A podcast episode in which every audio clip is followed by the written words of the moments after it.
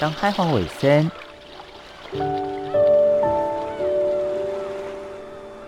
小弟太平洋北等，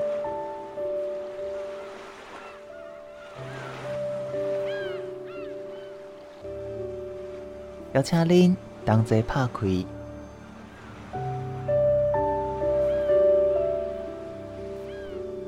世界的门。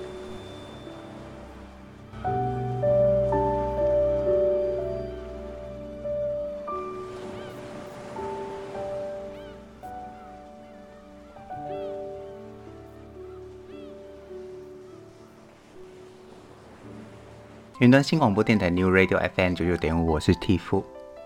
人的寿命有限，但如果你活得够久呢，不只是见证历史，甚至是可能创造历史。在今天节目当中呢，就要来跟大家聊聊在位最久的君王之一——英国女王伊丽莎白二世，而她呢，也在今年二零二二年的六月二号庆祝登基七十年。而这也创下了英国历史上在位君主最长的记录。我们来看看英国女王伊丽莎白在这七十年当中见证了哪些历史。本来伊丽莎白女王呢，她是呃没有这个机会来继承女王的，但是呢，她的伯父。也就是爱德华八世，在一九三六年，为了要迎娶美国社交名媛辛普森夫人呢，决定退位，由弟弟继承。这也是非常著名的“不爱江山爱美人”。而就此呢，就由伊丽莎白女王的父亲成为乔治六世国王。当时十岁的伊丽莎白公主作为乔治六世国王的长女，也就。顺理成章成为第一个王位继承人了。在一九五二年二月六号的时候，乔治六世病故，而当时正在非洲出访的伊丽莎白公主继承王位。当时她只有二十五岁，而在第二年的六月呢，她就在伦敦加冕成为了女王。在成为女王的七十年间，作为英国女王的她见证。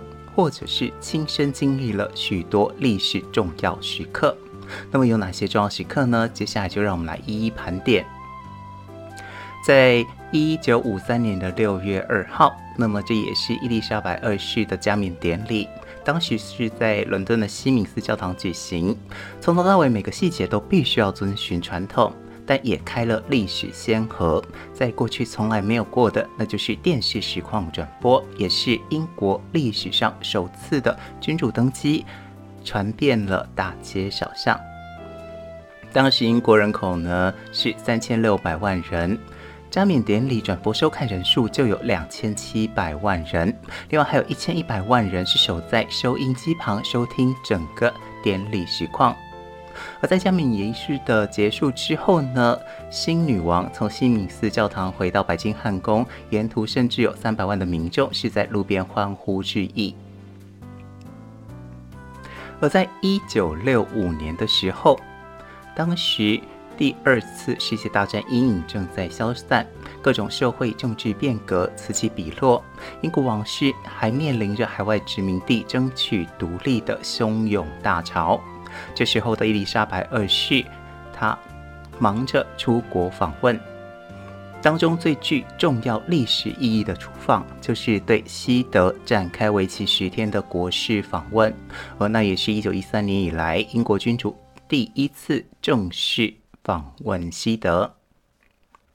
一九六五年是二战结束的二十周年。伊丽莎白二世女王是再次出访西德，标志英国跟德国这一对战时的仇敌进行世纪大和解，也被视为对德国在欧洲和国际社会再度以一个强国姿态崛起的认可，间接地承认了欧洲再度接受了德国。为了更加亲近人民，履行女王的责任跟义务，在一九七零年的时候。伊丽莎白女王首开步行的先河。当时的伊丽莎白二世跟菲利普亲王带着安妮公主一起出访澳大利亚跟纽西兰，而当中呢，一反王室几个世纪沿袭的规矩，悠闲自在地从夹道欢迎的人群当中，是用步行的通过，甚至还边走边跟所有的人打招呼，而不是按传统被保镖围着，从远处的汽车上挥手致意。而这一次步行呢，也是女王私人秘书威廉·赫塞尔廷爵士的建议。后来，这成了英国王室成员在国内国外公务时的常规动作。而这一个赫塞尔廷是谁呢？他是澳大利亚人，也是促成1969年一部反映英国王室生活纪录片问世的主要推手。而这部影片全球的观众甚至观赏的人数达到了四千万人。一揭王室的神秘面纱，更缩短了王室跟人民的距离。接下来时间来到了一九七七年，而这也是伊丽莎白女王登基的二十五周年，当时称之为迎玺。那一年的六月七号呢，女王夫妇乘坐皇家的金马车，是从白金汉宫前往圣保罗大教堂来参加女王登基二十五周年的迎玺庆典。那天的女王呢，身穿亮粉色礼服，帽子上点缀二十五颗布铃铛。而她发表谈话时，重申自己登基时的诺言，会毕生尽职尽责履行承诺。她说：“那虽然是自己在年轻时代就许下的诺言，但她从来没后悔，也希望未来能遵循这个诺言。”而到了一九八零年代。女王又有哪些高光时刻呢？我们休息一下，音乐过后再来跟您分享。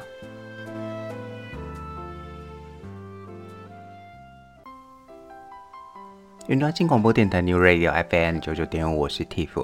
在今天节目当中呢，来跟大家介绍是在位最久的君主之一，也就是伊丽莎白女王，她的人生高光时刻。那么我们刚刚已经介绍到了哦，英国女王在一九七零年代之前，从他继位开始到一九七七年，已经二十五年了。那么接下来马上进入的是一九八零年代，这时候发生哪些大事呢？首先就是王储成婚，王储就是大家都知道的查尔斯王子跟戴安娜斯宾塞女爵的婚礼，这一场世纪婚礼。一九八一年的时候呢，查尔斯王子已经三十三岁了，而跟他结婚的戴安娜斯宾塞女爵女勋爵呢，则是十九岁。婚礼是在伦敦圣保罗大教堂来举行。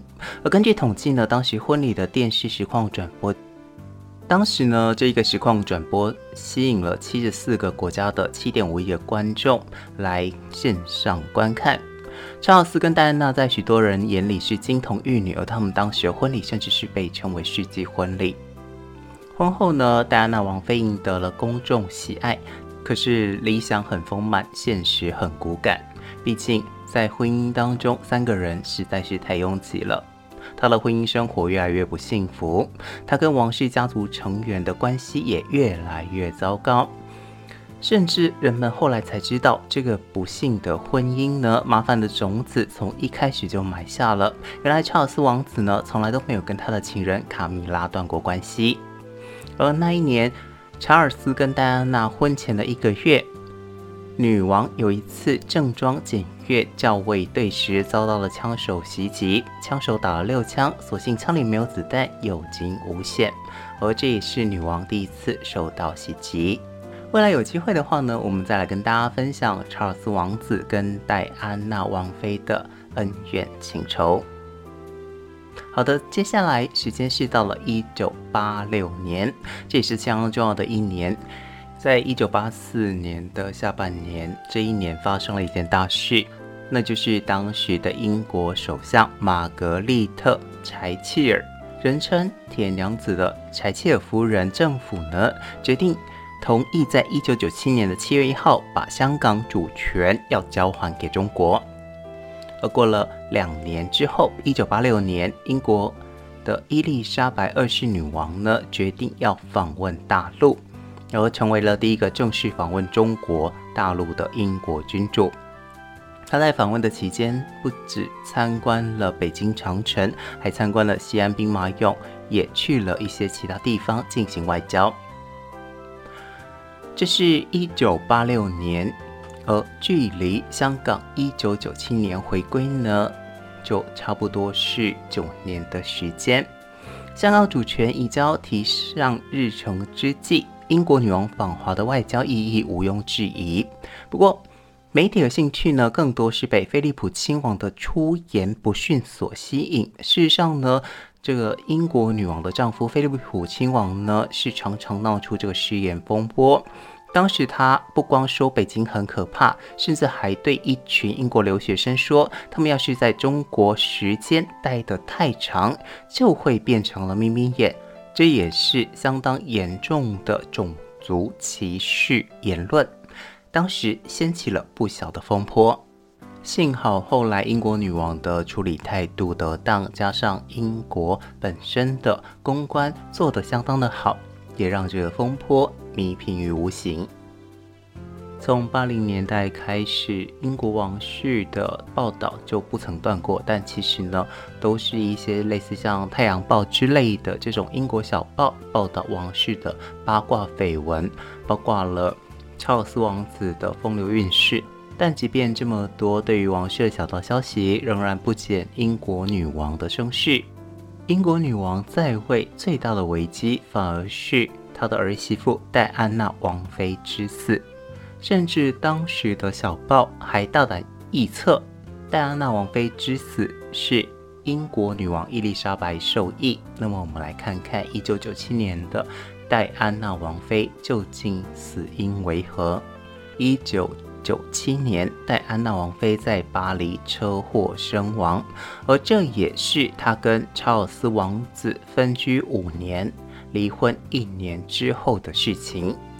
戴安娜王妃呢，是在一九九六年跟查尔斯王子正式离婚，而在之后呢，戴安娜王妃几乎是放飞自我，成为了王室当中不可掌控的一部分。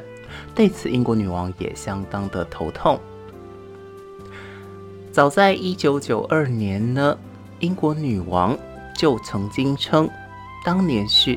他经历的最可怕的一年，因为当时三个儿女分别宣布婚姻破裂，长子查尔斯跟戴安娜分居，他的次子安德鲁王子则是跟妻子莎拉·弗格森分手，女儿安妮公主跟丈夫马克·菲利普斯离婚。当年温莎堡又失火，导致一百多间房子被烧毁。对于女王来讲，真是难熬的一年。而最难堪的是，查尔斯在一九九六年跟戴安娜王妃正式离婚。当时呢，公众对于王室的批评相当的激烈，主要是因为呢，查尔斯王子是外遇在先。当时他外遇的就是现任王妃卡米拉。到了一九九七年夏天，戴安娜。王妃呢，在巴黎车祸殒命，也导致这种不满是达到了极点。即便对王室不满，但是对王室的大家长，也就是伊丽莎白女王，大家仍保持着观望的态度。这时候，伊丽莎白女王态度就成了万众瞩目的焦点。戴安娜去世消息公布之后，女王当时的反应如何呢？当时她正在苏格兰的巴尔。莫勒尔宫避暑，第一时间听到了讯息，他是不发表任何意见，也并不准备回去伦敦，打算要冷处理这件事，同时拒绝在王宫白金汉宫降半旗来表示哀悼，同时也拒绝向全国公众来发表讲话。但是这样的态度却是激怒了热爱王妃的全国民众。当时的英国女王可谓是在承平时代，自二战时期之后遭遇了最大的困顿以及挑战。后来是在身边顾问的劝说之下，才让她态度转变，动身回到了伦敦，令白金汉宫降半旗，甚至是在齐聚哀悼的人群之前亮相。间接的打脸了查尔斯王子，同时发表了电视讲话，安抚痛失人民王妃的民众。在此同时，查尔斯王子的声望也降到了历史低点。扶持了英国王室走过风风雨雨的岁月，甚至还得替自己的儿女们来解决这一些破事儿。英国女王可谓是尽心尽力，而这一些举动也让英国女王成为了当时在王室当中最受欢迎的人。走过这一些不风光的岁月，英国女王凭借着自己的长寿，进入了千禧年。而进入了千禧年之后，英国女王。又见证了哪些历史事件呢？我们休息一下，音乐过后再来跟您分享。云端新广播电台 New Radio FM 九九点五，您现在收听的是《当海话为先》，我是 Tiff。在今天节目当中呢，来跟大家介绍的是英国女王她的传奇故事。我们刚刚讲过了，在一九七七年呢，英国女王继位二十五周年，是英系登基之年。那么呢，进入了千禧年之后，也就是二零零二年，英国女王迎来了她的登基五十周年的惊喜庆典。但是二零零二年也是伊丽莎白女王悲喜交加的一年。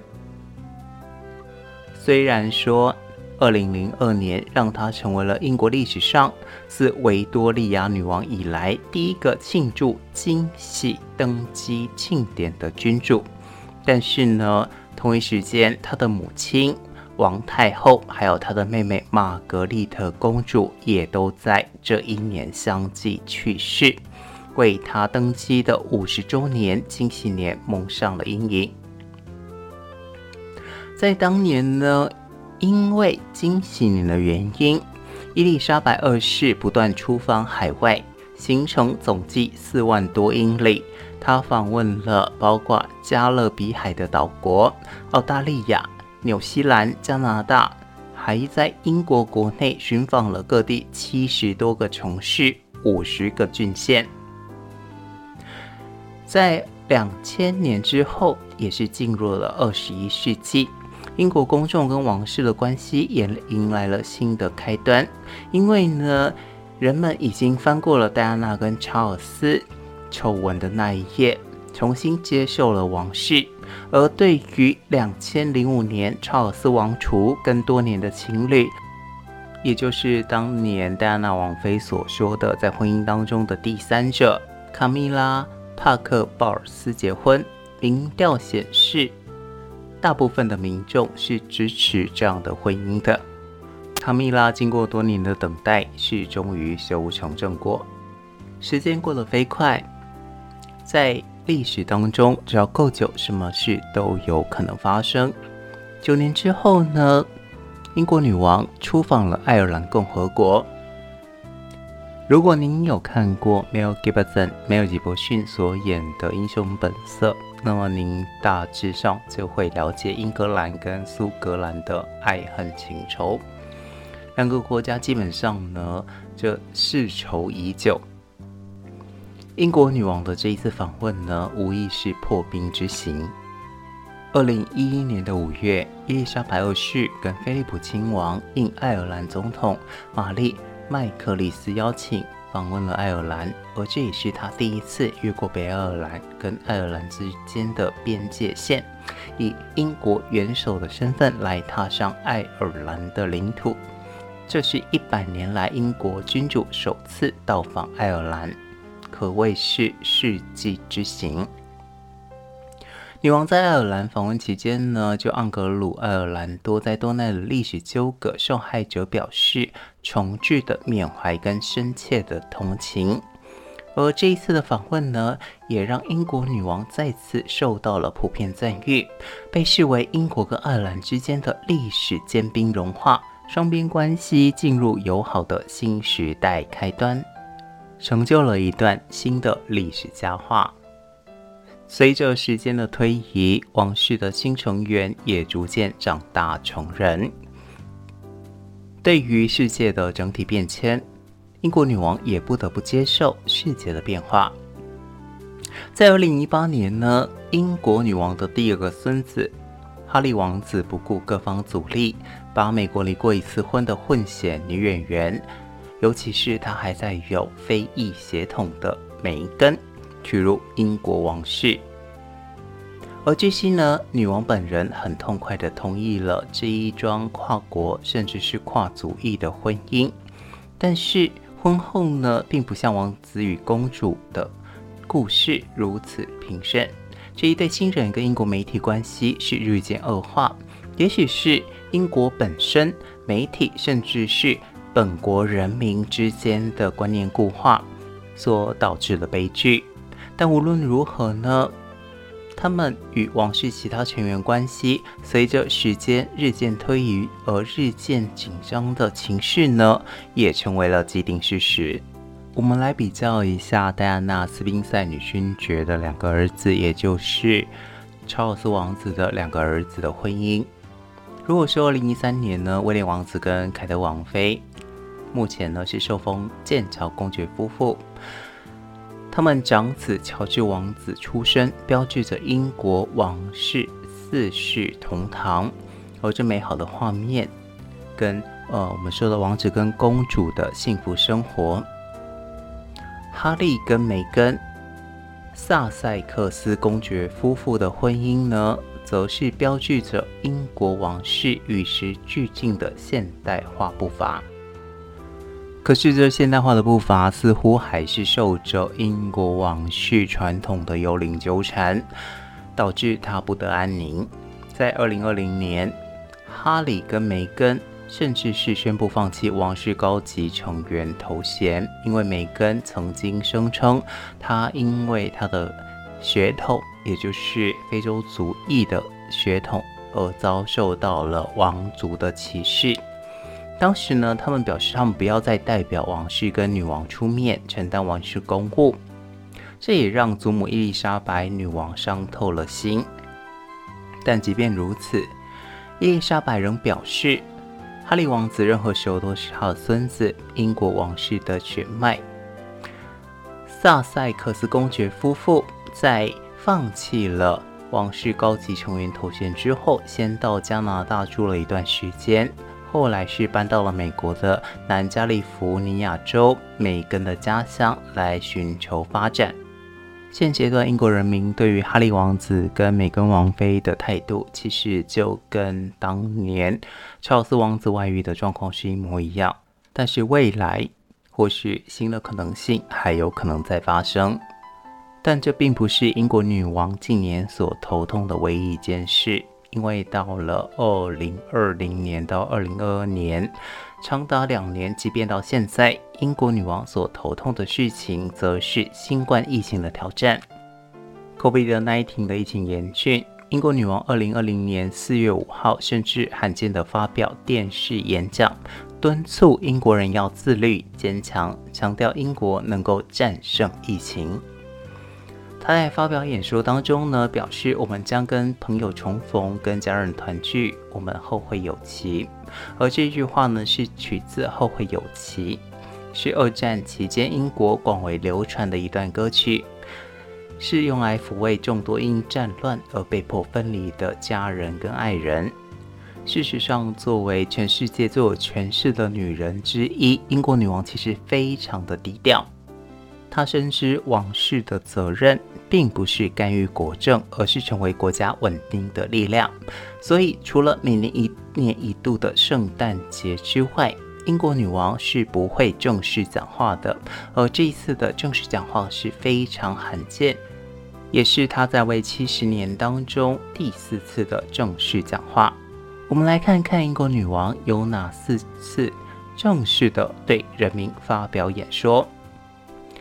第一次呢，是一九九一年，英国加入第一次海湾战争，而这一次呢，女王是呼吁国人为战事，希望能迅速结束而进行祈祷。第二次呢，则是一九九七年戴安娜王妃葬礼的前夜，英国女王在白金汉宫发表了哀悼演说。另外呢，是在二零零二年，她的母亲葬礼前夕。女王发表特别演讲，由此可见，二零二零年四月五号的电视演讲呢，是非常的特别，也代表女王重视了这一次全球的疫情。同时间，我们再来对比，在二零二一年四月九号，白金汉宫宣布爱丁堡公爵菲利普亲王殿下在温莎堡去世，享年九十九岁，葬礼在温莎堡圣乔治教堂举行。而当时呢，女王并没有发表谈论。而谁是爱丁堡公爵菲利普亲王殿下呢？他就是伊丽莎白的丈夫，陪伴她七十四年的伴侣。这一年，伊丽莎白九十五岁。一年之后，也就是今年二零二二年，伊丽莎白二世在位已经七十年之久了。六月二号，女王的官方生日开始，全国上下跟英联邦国家是连续四天举行庆祝白金禧的庆祝活动，被称为书写历史的时刻。而她也是目前为止在位时间最长的英国君主，也是第一位庆祝白金禧年的英国君主。纵观全世界，能够超越他的也只有法国路易十四国王。他在位的时间超越了英国女王两年，也就是七十二年。伊丽莎白女王呢，用她的长寿见证了历史，同时也开创了历史。在今天节目当中，为您介绍的是在位第二久的君主伊丽莎白女王。而未来，她甚至有可能打破了法国路易十四的记录。或许这是历史学家所重视的事情，但是，身为一个女人，同时也是身为全世界在位最久的君主，眼看着自己的至亲一个一个离开，我更想要知道的是他内心的真正想法。从二十五岁当女王那一刻开始，她就受着各种的制约、限制，甚至是为了国家，必须要牺牲自己的喜怒哀乐。而这样的女王卸下了繁华之后，她真正内心所渴望、所想象的究竟为何呢？或许我们也都该好好的庆幸，我们并非往事的一份子。不需要承受过多关注的眼光，能够真实的做自己。我是蒂夫，也希望每个人都可以过着自己想要的生活，不需要承担子女、国家，甚至是全世界的期望。打开后尾先，我们下周再见。